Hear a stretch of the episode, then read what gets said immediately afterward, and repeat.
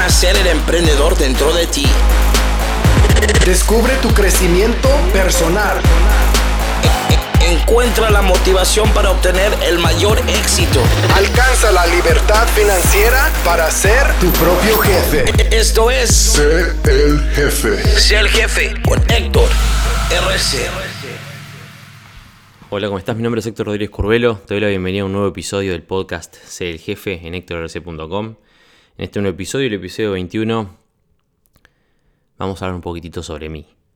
En este camino que estoy transitando hace unos cuantos años ya, y bueno, específicamente en los últimos 12 meses, 18 meses, en el cual prácticamente estoy dedicado al 100% a, a transmitir mi mensaje a gente como vos que estás escuchando, para tratar de ayudarte a salir de la situación en la que estás y acercarte un poquitito más a la situación en la que quizás estoy yo hoy en día, que, es bastante más favorable, seguro, que la que me encontraba unos años atrás cuando empecé este proceso.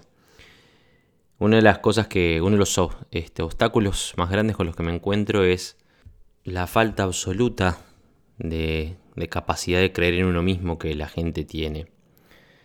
Es algo que quizás en el pasado no, no notaba, lo aprendí en mí mismo, pero a medida que fui expandiendo mi, alcance, digamos, y tocando más y más gente, me di cuenta de, lo difícil que es para muchos, quizás es tu caso que estás escuchando ahora, darse cuenta de que pueden. Parece un cliché, sí, bueno, todo el mundo puede, el poder está en ti y todo el mundo puede lograr lo que sea. Y me encontré con que esa realidad, esa verdad, que para mí hoy es una realidad, y una creencia que nadie me va a sacar de, de, lo más interno de mi ser. Para mucha gente es una fantasía y es muy lindo decirlo. Es muy. Se, se siente bien gritarlo los cuatro vientos. Pero si vos realmente no lo crees, es algo que desaparece. Porque la realidad es difícil y quizás escuchás un audio mío, ves una, estamos en una charla, conversamos un poquito, o estás mirando un video en YouTube motivacional, o te despertás en uno de esos días con todas las ganas y decís, voy a lograr tal cosa, voy a tener tal otra, voy a llegar a tal lado.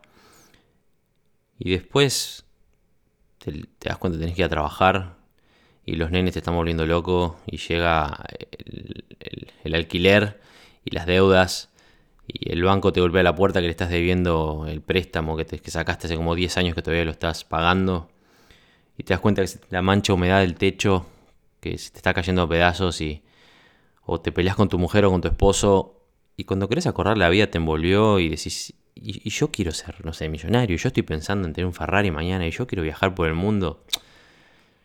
No, eso, eso no es para mí. Y es muy difícil salir de esa situación.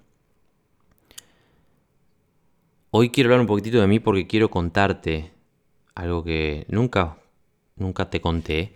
Si bien hemos ido a mi pasado, he te he transmitido historias de mi vida para que vos veas que sí se puede, como sí se puede, como dicen por ahí, que, que depende de uno, digamos, lograr los objetivos, pero nunca fuimos más allá de mi, momento, mi, break, mi breakthrough, mi momento de, de, quiebre en el que dije, ya está, no va más, allá a los 28 años, a esta hora ya si, si me escuchás hace un tiempo, si has seguido los, los podcasts, si estás en mi plataforma en Ser Jefe o si me seguís en redes sociales, más o menos mi historia la sabes, por lo menos desde los 28 años en adelante, pero ¿qué sabes de mi historia más antigua, de, mi infancia o mi, mi, adolescencia? La gente que estuvo conmigo en el Tour Ser Jefe alguna cosita más sabe porque hemos conversado, hemos hecho algún ejercicio juntos, hemos compartido algunas cosas más pero hasta ahí llega. De hecho, creo que mi, historia de verdad, este, Isabel la conoce nomás, y la forma en la que se lo voy a contar a ustedes, creo que nunca jamás se la conté a nadie. Yo soy uruguayo, como ustedes saben, nací en Uruguay, un país chiquititito, mi familia es una familia... Siempre fue una familia humilde, mi mamá era maestra, se retiró como maestra, se jubiló como directora de, educación pública. Mi padre militar de toda la vida se, se, retiró como coronel de la Fuerza Aérea. Siempre fueron laburantes, siempre fueron este, personas que nos inculcaron el, el, buen ser, digamos, trabajar para poner la comida en la mesa, la honradez, ir para adelante, pero no, no mucho más que eso. Siempre fueron personas que nos, nos guiaron por el buen camino. Pero no siempre estuvieron para nosotros de la forma en la que, están hoy, por ejemplo. Ambos del interior del país, mis padres, mi, padre de hecho, su mamá lo crió sola porque se, este, separó del padre, de mi padre, de mi abuelo por, por este, motivos de violencia doméstica, una mujer rebelde, nació en 1921 y súper rebelde, no, no, permitió que le pusieran una mano encima cuando sucedió, agarró a su hijo y se fue. Este, cosa rara en esa, en esa época. Una mujer que peleó contra, contra las reglas de, esos, de ese momento, cuando ella quería estudiar, ella le, enseñaron a ser madre, ama de casa, y ella dijo, no, voy a estudiar, voy a hacer alguien, algo de mi vida, y también fue docente. El padre de mi padre un tipo que inició su vida en un orfanato porque alguien, alguien lo abandonó de bebé en la puerta de un, orfanato. Eso significa que en realidad mi apellido es Rodríguez por parte de padre por azar. En realidad, bueno, en realidad nada es por azar, pero no es que hay un linaje de Rodríguez de, 500 años, no de sangre al menos. No sé cuál es mi, linaje en realidad desde ese punto de vista, porque ya te digo, nunca se supo. mi abuelo este, nunca averiguó de dónde, es que, de dónde es que viene. Y si lo hizo no nos lo contó. De parte de mi madre, familia de campo, mi abuela costurera, mi abuelo Doroteo, por parte de madre peluquero, viviendo en un pueblo chiquitito, en San Ramón. Bueno, ahora quizás después creció un poquito más, pero un pueblo San Ramón muy muy pequeño. Y de ahí para atrás, más humildes aún. Me crié en una familia con buenas raíces, digamos, pero humildes, humildes hasta la médula. Antes de nacer, yo soy el, hombrecito de la casa, el hermano más grande de tres. Tengo dos hermanas hermosas, Lucía y Victoria, que ellas son, me siguen un par de años abajo. Yo soy el mayor, pero no fui el primer hijo de mi familia. Mis padres tuvieron un, hijo antes que yo, este, que falleció de bebito lo cual marcó mucho a mi madre y a mi padre, por supuesto, y eso hizo que, o por lo menos este es el análisis, esto que les voy a contar ahora es mi análisis y mi perspectiva de cómo yo viví mi vida en mi infancia y mi adolescencia. No es algo que jamás en la vida hablé con mis padres. Para que lo sepan, papá, mamá, si están escuchando ahora, esto es lo que viví durante mi infancia y mi adolescencia, este que, que me marcó para el futuro. Eso hizo que esa historia con, mi, hermano que nunca conocí, hizo que años después cuando yo naciera, asumo que mis padres entendieron que tenían que, o mi madre al menos, que tenía que ponerme una cajita de cristal, porque así fue como me criaron y como me, sentí toda la vida. una cajita de cristal que no se vaya a romper y que no, no puede hacer cosas porque, porque le puede pasar algo o la puede hacer mal, entonces papá y mamá te protegen. Y bueno, así fue como me criaron toda mi infancia y mi, adolescencia. Y me la creí, me la creí. Mi madre me, empezó a enseñar a leer y escribir desde muy chiquitito, chiquitito de verdad. Estuve adelantado un año y medio toda mi, mi infancia y mi adolescencia en la escuela. Eso hizo que empezara la escuela muy chiquito. Con cinco años, empecé con cuatro años, con cinco años estaba en primaria. Cumplo en junio y estaba adelantado un año, así que saquen la cuenta con 10 años 11 cumplidos, para cumplir 11 ya estaba en el secundario. Todo eso, si bien me hizo crecer mucho eh, de forma interna, digamos, intelecto, si se quiere, este, siempre me gustó estudiar, siempre me, y si no me gustaba, no me gustó de pequeño, me, me lo inculcaron, siempre fui súper estudioso, el nerd de la clase, aparte el más chiquititito de la clase, imagínense, en el liceo, el secundario, lo que fue eso. Pero antes de llegar al secundario, esa forma en la que me criaron, como que se incrustó en mí desde chico, de que no puedo hacer cosas, de que lo que hago lo hago mal, de que si no están papá y mamá al lado, algo malo puede salir. De hecho, me acuerdo estábamos, mis padres habían mudado, nos habíamos mudado de barrio, de mi barrio natal en Capurro, nos habíamos mudado a Carrasco, a las viviendas de la Fuerza Aérea. Mi padre en ese momento, no sé si sería capitán o qué. Yo tendría 7, 8 años, recién nos habíamos mudado.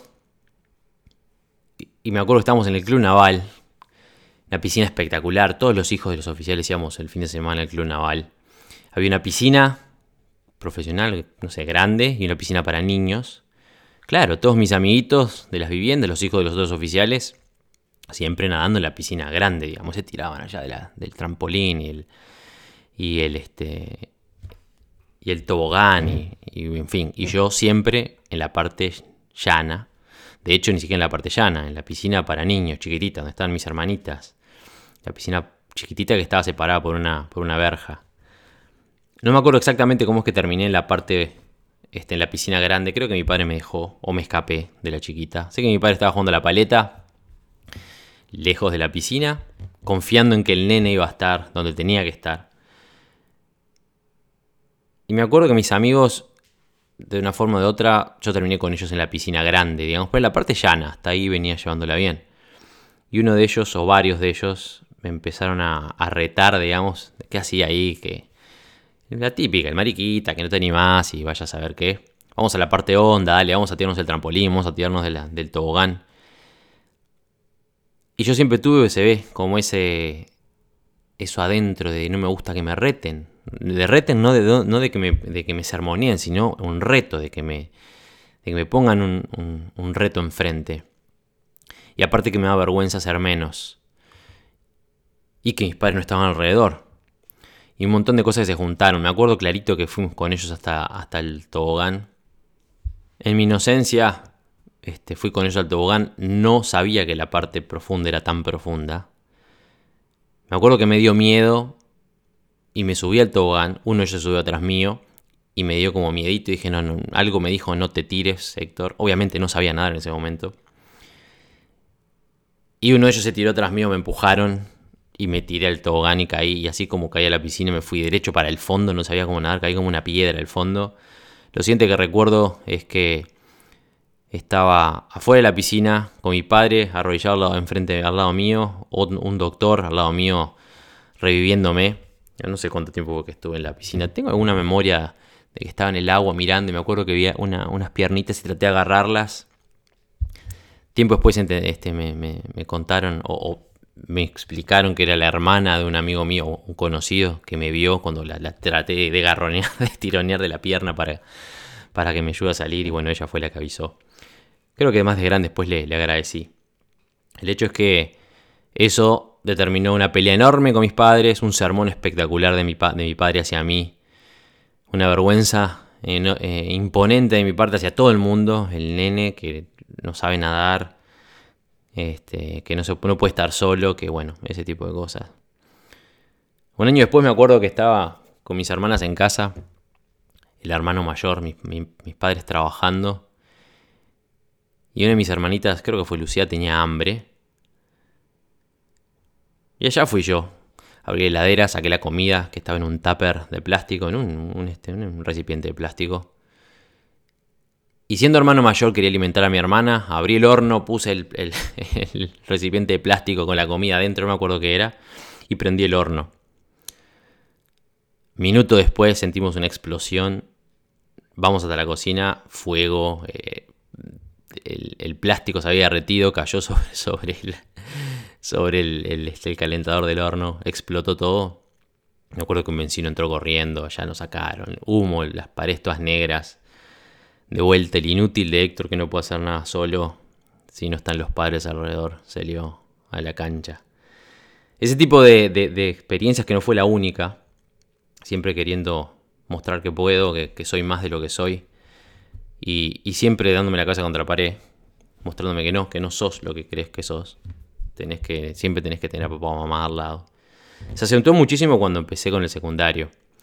Siendo el menor de la clase, el más chiquito de la clase, el nerd de la clase, me acuerdo que los primeros días mi padre me acompañaba. Yo iba en bicicleta mi padre me seguía en el auto hasta para asegurarse que, que llegaba al secundario. Manteniendo de hecho lo que durante toda la escuela me pasó viviendo a una cuadra y media de la escuela. Eh, llegué tarde a la escuela mil veces porque mi padre nos iba a llevar en el auto para que no fuéramos solos. Y me acuerdo las veces que me humilló la maestra en la clase, la maestra de cuarto y de quinto, de quinto, me acuerdo clarito que muchas veces me lo dijo. Ah, no puedes caminar solo, que te, te, da miedo, que, que, te pase algo. Vivís acá enfrente, claro, yo vivía prácticamente que enfrente de la escuela. Y siempre la excusa era que llegué tarde porque este, me habían traído en el auto. Son ejemplos tontos que te pueden parecer una, una bobada ahora, pero te puedo asegurar que cuando sos chico, ese tipo de, creencias se, están construyendo y o ese, ese tipo de hechos crean ideas que se cementan y se vuelven creencias que son difíciles de, desprender o de arrancar después más de grande. Cuando ingresé al secundario todo se hizo peor porque pasé a ser el, chiquitito de la clase. En el secundario las hormonas vuelan, bueno, para todos, pero para mí, menos para mí que era el, más pequeño. Me acuerdo que hasta los 13 o 14 años, por lo menos primero o segundo, incluso tercero del secundario en mi país, hasta segundo, me acuerdo, hasta segundo del secundario, con 12 años, casi 13, mi abuela me seguía vistiendo. De hecho, mi madre me vestía con la ropa que mi abuela hacía. Nunca, jamás me, compraron algo de ropa o me puse ropa que estuviera a la moda hasta ese momento. Claro, yo tenía 12 años, 13, mis amigos tenían 14 o 15. Imagínate las, las adolescentes todas este, llamativas, los chicos haciéndose los, lindos, los, populares y apretando contra los rincones, dándose besos y yo el nerd chiquito ahí ves que lo veste la, la mamá. Me acuerdo que para mi cumpleaños 15 de junio creo que cumplí 13 en ese momento. Y, y medio como que me rebelé y le pedí a mi madre que me comprara unos, unos Motoroil. Me acuerdo clarito de la marca, eran unos jeans que tenía la chapita de Motoroil este, atrás. Súper chetos en ese momento. Súper orgulloso de mis nuevos Motoroil. Fui a mi primer clase en el secundario este, con mi ropa nueva.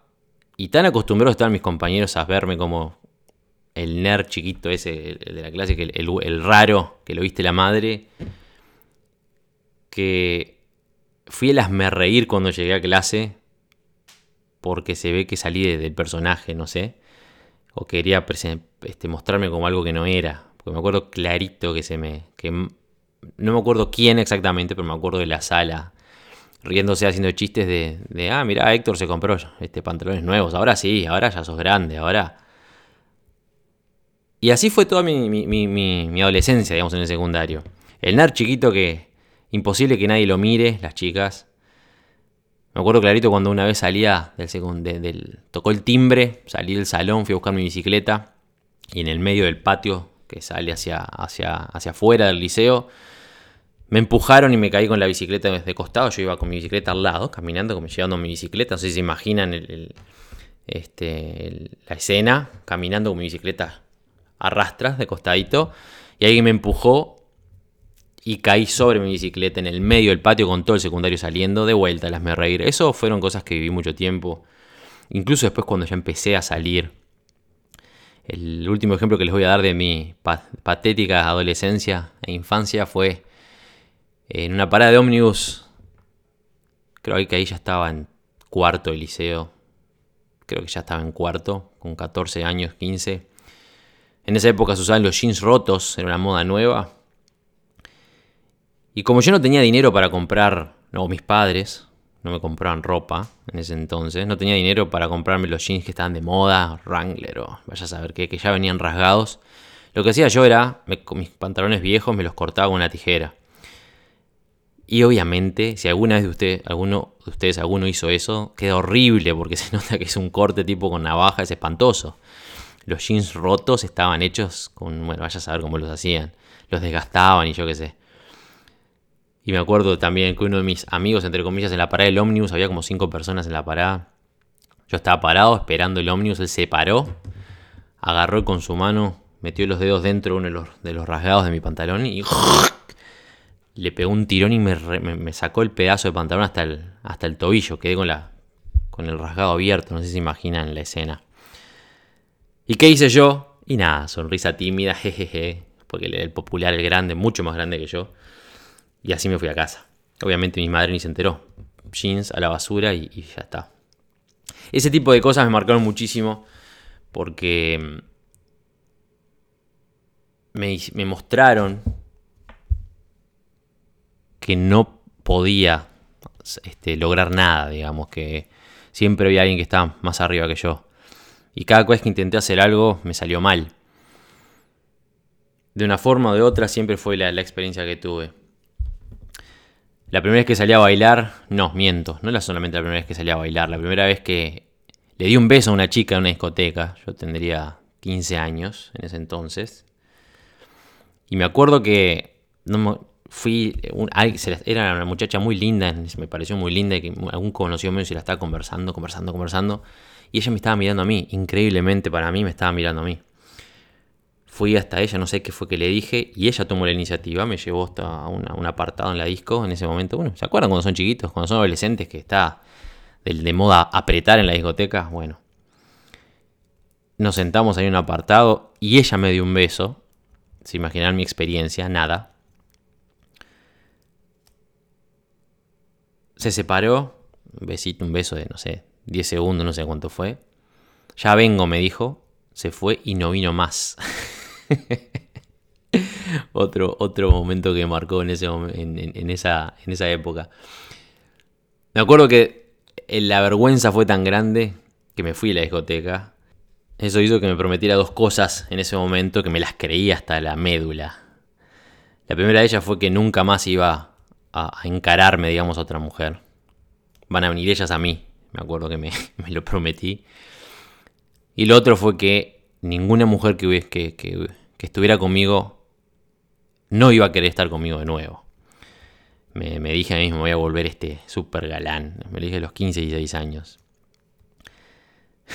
Ahora que me acuerdo es, es gracioso. El hecho es que Viví muchísimas cosas durante mi infancia y mi adolescencia, no porque haya tenido una infancia y una adolescencia particularmente difícil, porque no la tuve, lo más difícil que viví en esos años, difícil de verdad, fue cuando se separaron mis padres. Este, todavía me acuerdo cuando mi padre, yo tenía 12 años, este, nos llamó a los tres en el living y nos dijo, como lo habrán visto en las películas mil veces, esto no es culpa de ustedes, papá los quiere mucho, pero bueno, papá y mamá, papá, papá conoció a otra señora y se va a ir y bueno, todo el discurso. No lloré, no nada. Pero fui el más grande y después fue el que creció más rápido en ese sentido. Pues empezó mi, época de, rebelión, mi madre, contra mi madre, porque mi madre, yo entendí en esos años que se la agarró conmigo. Vaya a saber por qué, porque yo me hice amigo de mi padre y lo visitaba más y no sé, pero en mi interior esos años fue la enemistad completa con mi madre. Mi madre, mi criterio, como les dije, nada esto nunca lo hablé con mis padres, pero en ese momento yo entendí que mi madre estaba en mi contra porque yo era más amigo de mi padre que de ella. Y de hecho cada vez que pudo, este, me hizo la bien posible, entre comillas, en esa adolescencia, en mi cabecita de adolescente. Y yo le hice la bien posible todo lo que pude. También. El hecho es que esa fue mi, infancia y mi adolescencia. Me creé, eso hizo que me yo siempre fui, alguien muy, muy fantasioso. En algún momento escribí por ahí un artículo, y de hecho lo, he dicho muchas veces, que yo siempre quise ser Superman. Pero lo que no les dije es que yo me la creía. Mm, me convencí a mí mismo de que esa vida de mierda que tenía y de esas, esa adolescencia, esa infancia que no me llevaron a nada en mi cabeza, que eran así porque yo tenía, no sé, mi destino era ser un superhéroe, mi destino era que en algún momento mis superpoderes iban a manifestar. De hecho, me acuerdo muchísimas veces de estar, no sé, en el, liceo, no sé, en un acto, por ejemplo, o incluso después de grande, cuando ingresé a la Fuerza Aérea, una formación, toda la gente parada y yo imaginándome, no sé, alguien cayendo y yo saltando mis superpoderes y defendiendo a todo el mundo y todo el mundo aplaudiendo. Es como que me, me, me, me creé esa fantasía de que algún día voy a ser un superhéroe, que algún día les voy a mostrar que puedo, que algún día voy a tener una vida mejor. Y esto no se los digo para mm, como metáfora inventada, es la realidad. Al día de hoy incluso a veces fantaseo un poquitito la cabeza, se me vuela este, con ese tipo de fantasías. Obviamente ahora las manejo de otra forma y las traigo a la realidad de la forma en la que aprendí.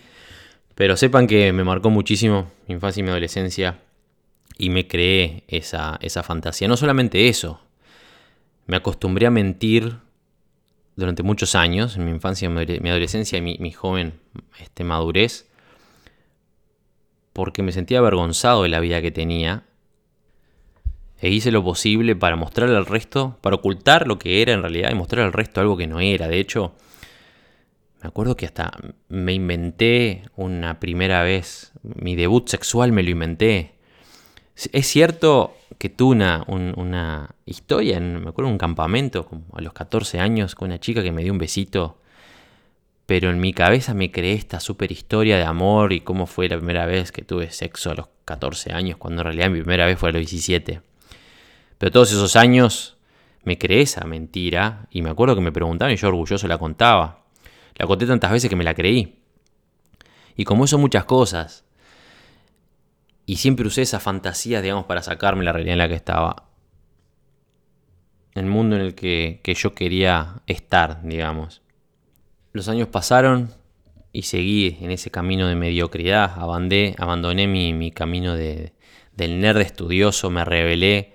Estuve viajando en mi, en mi, en mi locura por dos, tres años, habiendo terminado el secundario, pero no habiéndolo terminado, con algunos exámenes pendientes teniendo todo para, estar en la universidad y terminar los 20 años, porque terminé, como les comenté, este, súper adelantado el secundario. Pero dejé cosas pendientes y me volví rebelde y, la oveja negra de la familia, vaya a saber, hasta que un día decidí entrar a la Fuerza Aérea. Es como que me cayó la ficha, estaba flaco, no, no busques más. Este, no, no se va a dar. En esos años de, de locura, de idas y de vueltas, me acuerdo que me, me creé, me puse en la cabeza que iba a ser modelo. Y que iba de casting para acá, para allá. Y la realidad es que lo único que pasó en algún momento, yo no me acuerdo cómo fue que se dio, creo que estaba en una discoteca. Y alguien me vio, una muchacha, y me dijo, me dio su tarjeta, que tenía una agencia de modelos publicitarios. Y yo fui súper orgulloso y con esa costumbre de crearme historias y fantasías, me creé esa historia del supermodelo. que en realidad no era tal. Fui a un casting, a un casting, que esta muchacha me llamó, me, registré por supuesto en su agencia, fui a un casting en el que pasé vergüenza, obviamente. Estaban buscando a alguien delgadito, bueno, con mi perfil, y yo, no sé, sacando pecho y marcando los músculos que no tenía y haciéndome el grande y hablando distinto y queriendo una imagen de algo que no soy obviamente no, no, no, no, no quedé en ese casting, me sentí golpeadísimo y nunca fui a ningún otro. Y esa fue mi experiencia como modelo en mi adolescencia. Luego ingresé a la Fuerza Aérea y es como que durante todos esos años me seguí inventando o seguí manteniendo en mi cabeza que yo te era otra cosa.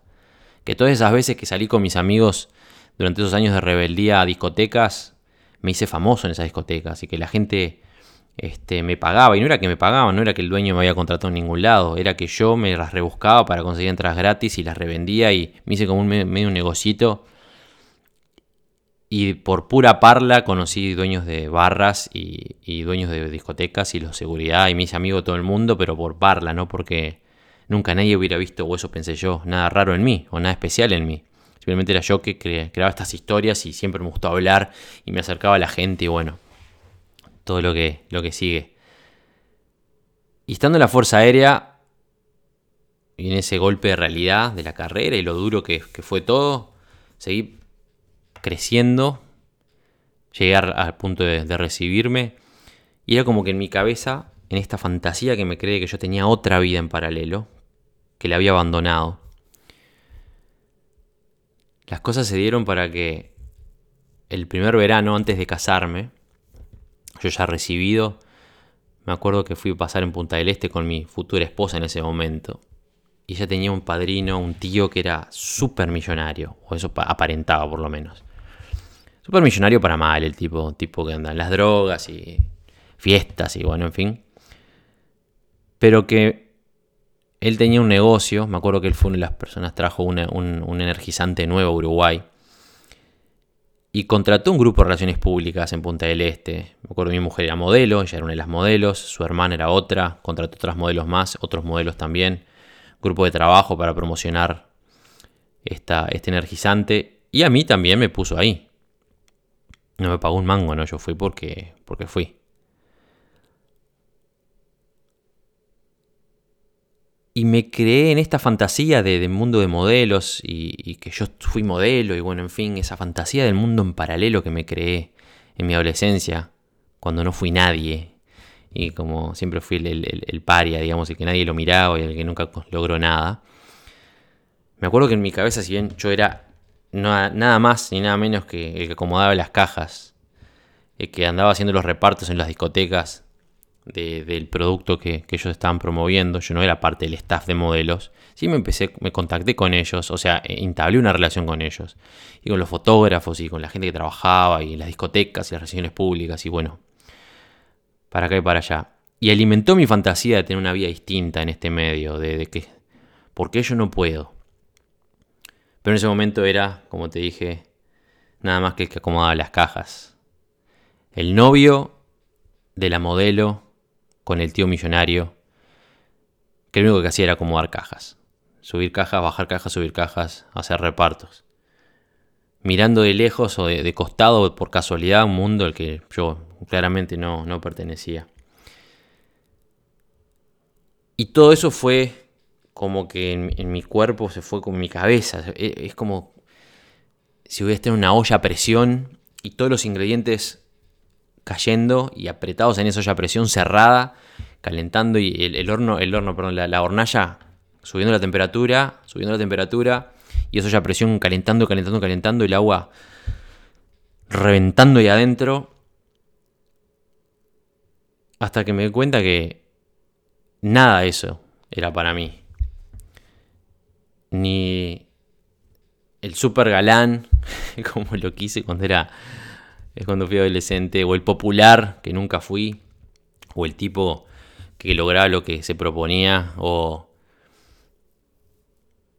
o el que podía alcanzar metas inalcanzables, o el modelo famoso que podía tener esa vida, o el millonario que tenía la vida que quería, o que alcanzaba, hacía lo que quería con quien sea, que eso era una cosa que vi en este tipo, que él hacía lo que quería, y todo el mundo le decía que sí, porque tenía plata. No es el ejemplo un ejemplo a seguir, era uno de esos, que seguramente algunas que le dan mal nombre a la gente que tiene dinero, digamos.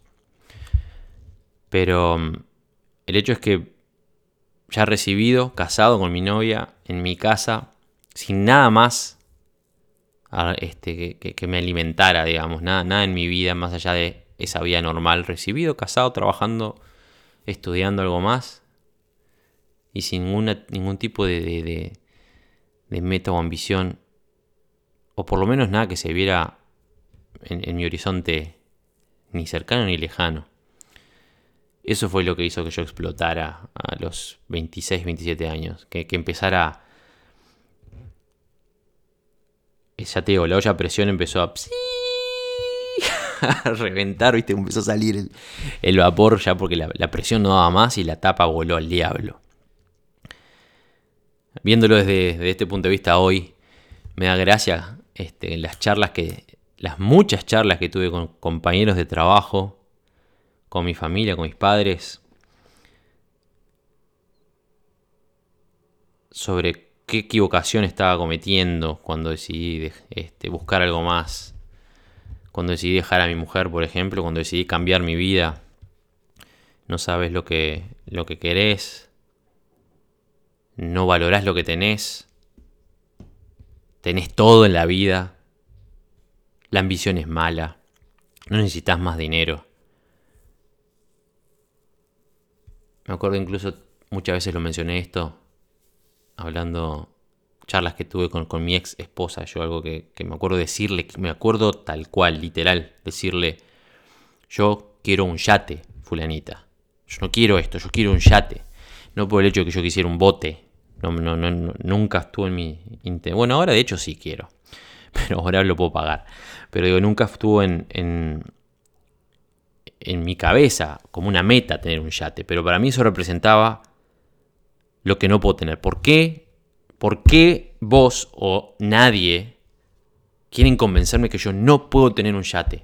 Yo quiero un yate, no quiero solamente estar acá contigo, despertándome para ir a trabajar, llegando a casa, acariciando al perro, mirando la tele, acostándome a dormir y repetir todos los días, viendo si a fin de año nos, nos podemos ir de vacaciones. Cuando, cuando me casé con ella me acuerdo que yo tenía este sueño, como todo, soñador, del super mega matrimonio y de irnos de, luna de miel, no sé, al Caribe, y obviamente mi realidad, la realidad, me, me, abofeteó y todo el dinero que teníamos, que no era mucho, lo gastamos en el casamiento, que fue lo más grande que pudimos porque eh, ella lo quería de esa forma, con toda su familia, bueno, en fin. Aparte, oficial de la Fuerza Aérea, tuve que hacer un casamiento, no, este, una imagen determinada. Y cuando quisimos acordar no teníamos un mango, nos terminamos yendo para Salto, ahí mismo en Uruguay, a las termas Pasamos una semana en las termas y esa fue nuestra luna de miel. Esa fue nuestra súper fantástica luna de miel.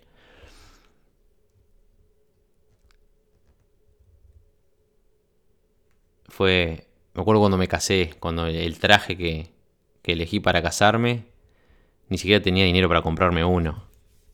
Me casé con un traje de 1800 pesos en ese momento, o 1400, 1490 pesos en ese momento que el cambio de hoy en Uruguay son unos 40 dólares. Con un traje de 40 dólares me casé porque no tenía dinero para comprarme uno como la gente, digamos. Bueno, después en la iglesia con mi uniforme, por supuesto, pero el por civil.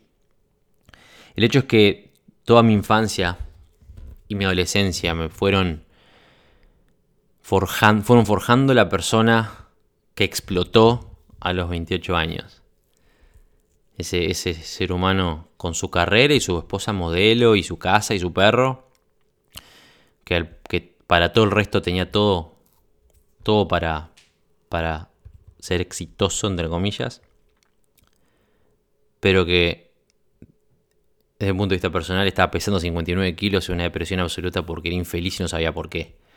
Hoy en, día sé por qué. Crecí muchísimo en este proceso. Como yo siempre les digo, el dinero viene después. El dinero viene después. Lo importante es crecer uno y saber cómo es que funciona nuestro cerebro, saber cómo qué procesos sigue, cómo es que nuestra vida nos afecta o nos afectó y cómo podemos sacar lo mejor de eso. Como te dije, yo las peores cosas que viví las viví después de grande, no de niño adolescente. Yo dentro de todo tuve una niñez y una adolescencia en mi familia normal, si se quiere. Quizás solamente con padres divorciados, pero humilde y una familia de bien. Pero en mi pequeño mundo me crié con la idea de que no podía lograr cosas, de que no tenía la fuerza para hacerlo, de que si alguien no me ayudaba yo no, te, no iba a alcanzar nada. Me crié con gente riéndose de mis sueños o de mis ideas, me crié con gente diciéndome o demostrándome que yo no pertenezco a un grupo determinado, mirando atrás de la vidriera la vida de otras personas y creándome una fantasía, creando la fantasía de lo que yo quiero vivir mañana y mirando a través de un cristal esa fantasía, viviendo de este otro lado. ¿Por qué te conté, por qué decidí contarles esto? Como te dije al principio, esto es algo que nunca jamás le conté en detalle a nadie y ahora lo estoy compartiendo contigo. Porque quiero mostrarte que realmente se puede, lo que te dije al inicio. No importa lo que vos estés viviendo. Yo no viví una infancia tan dura como la que quizás vivió Dayani, pero para alguien como yo, con las ambiciones que siempre tuve y con las ganas de ser alguien más que siempre tuve, vivir la vida que viví durante prácticamente 30 años, no voy a decir que fue una tortura porque no lo fue y si mi madre o mi padre están escuchando esto no es en contra de ustedes, ni mucho menos yo estoy agradecido por, por, lo que, por todo lo que pelearon por mí, lo que me dieron, pero fue muy difícil para mí, incluso después que decidí cambiar, enfrentarme a todo eso.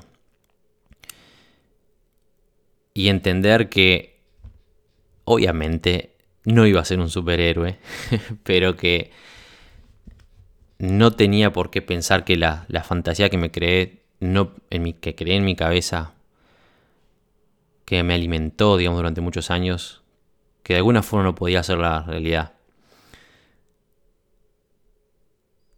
Y que podía tener un yate. Lo único que tenía que hacer era seguir adelante. El mundo al que yo no pertenecía. Eso me, voy a acordar siempre, como yo miraba a esa gente durante esas semanas que pasé en Punta del Este y yo miraba a toda esa gente, un mundo al que yo no pertenecía. Me acuerdo, estábamos en una fiesta súper privada, que alguno de ustedes quizás si está en Uruguay le escuchó hablar, la fiesta del árabe, un tipo multimillonario que hacía una fiesta todos los años, no sé si la sigue haciendo en Punta del Este, esa fue la primera vez que fui. Fui como el, novio de la sobrina de el que juntaba cajas, el que llevaba cajas, cargaba cajas de, energizantes. Y estábamos en la, en la VIP porque era el novio de la hija de, obviamente. De lejitos los veía. Estábamos ahí en la VIP. Creo que no me acuerdo. Me acuerdo que fue una fiesta espectacular. Y estaban todos los famosos en ese momento de la tele este, de Argentina. Estaba Maradona, estaba, no sé si, no sé si Tinelli ya existía en ese momento, creo que sí. Sí, obviamente ya existía.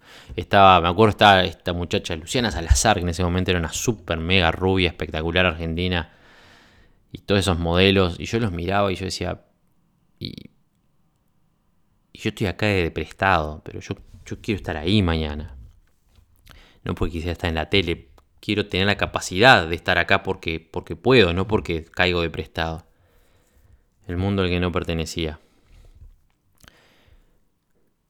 Años después, fast forward, pasamos al futuro, después ya desde el proceso de haber cambiado y de, de haberme la jugado y haber dejado muchas cosas para atrás y, empezar a alimentar esa, esa, fantasía.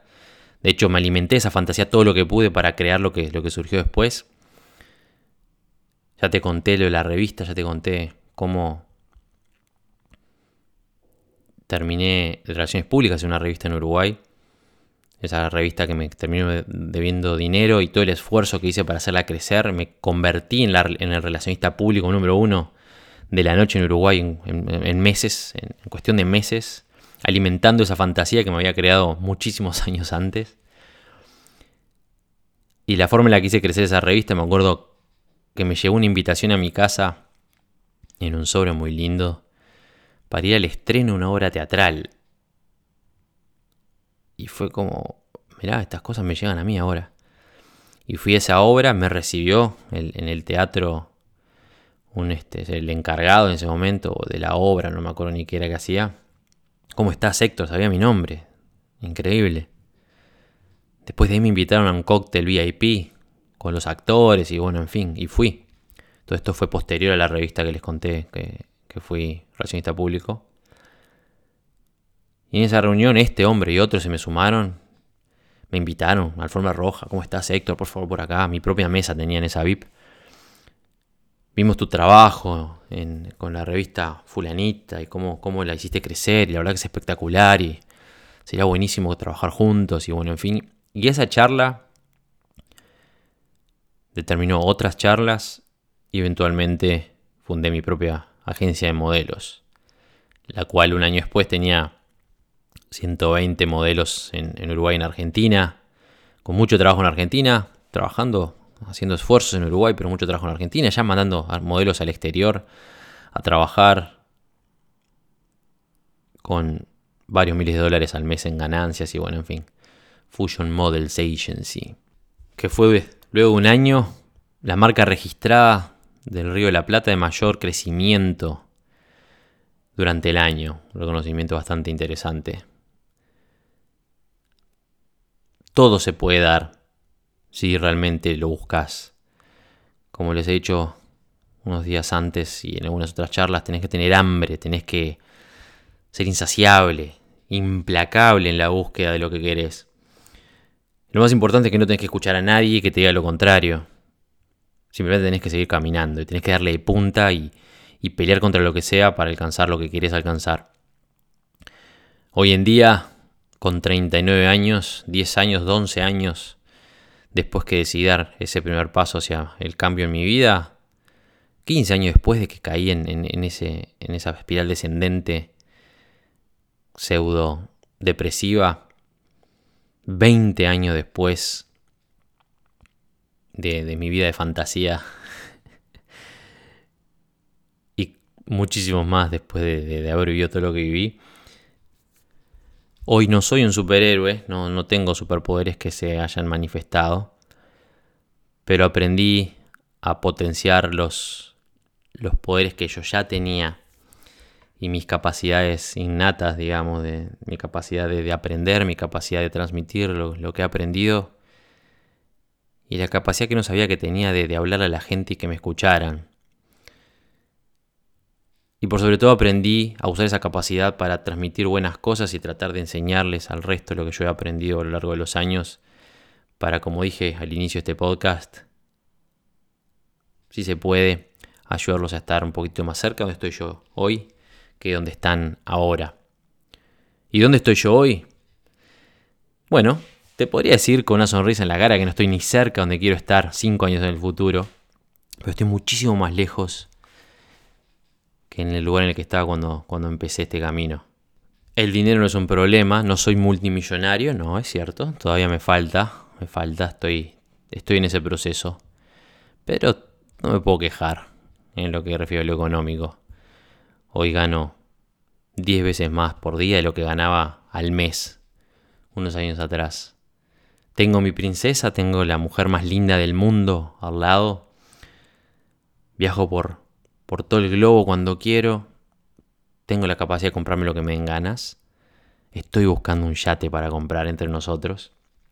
Es una sorpresa que le voy a dar a, a Isabel en breve, pero no digas nada. Lo puedo decir ahora porque es en español y ella no entiende, pero ya lo vas a ver. Pero el hecho es que estoy del otro lado. Estoy muchísimo más lejos que donde estaba unos años atrás.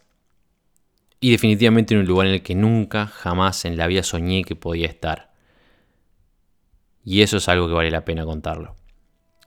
Te dejo por ahora, espero que no te haya aburrido mi historia, que la tomes como ejemplo, independientemente de donde sea que estés, en el lugar del planeta que te encuentres, en la situación en la que te encuentres. Lo que tengo para decirte para terminar este podcast es que tenés que seguir caminando. Tenés que seguir caminando y tenés que tener hambre de alcanzar lo que querés alcanzar. Y sin mirar atrás, seguir peleando. Y seguir peleando. Y seguir peleando. Y te puedo asegurar que en algún momento de tu vida, no mañana, no en una semana, no en un mes, pero en algún momento de tu vida, vas a tener la capacidad de parar, mirar para atrás con una sonrisa y darte cuenta de lo lejos que llegaste y de lo cerca que estás de haber alcanzado tu sueño. Nos vemos en la cima. El podcast Sé el jefe de Héctor Rodríguez Curvelo es dirigido y conducido por Héctor Rodríguez Curvelo y editado por Producciones Sé el jefe con base en Suecia. Todos los derechos reservados. Nunca olvides que tú puedes ser quien dirige tu vida. Te esperamos en el siguiente episodio y recuerda, nos vemos en la cima.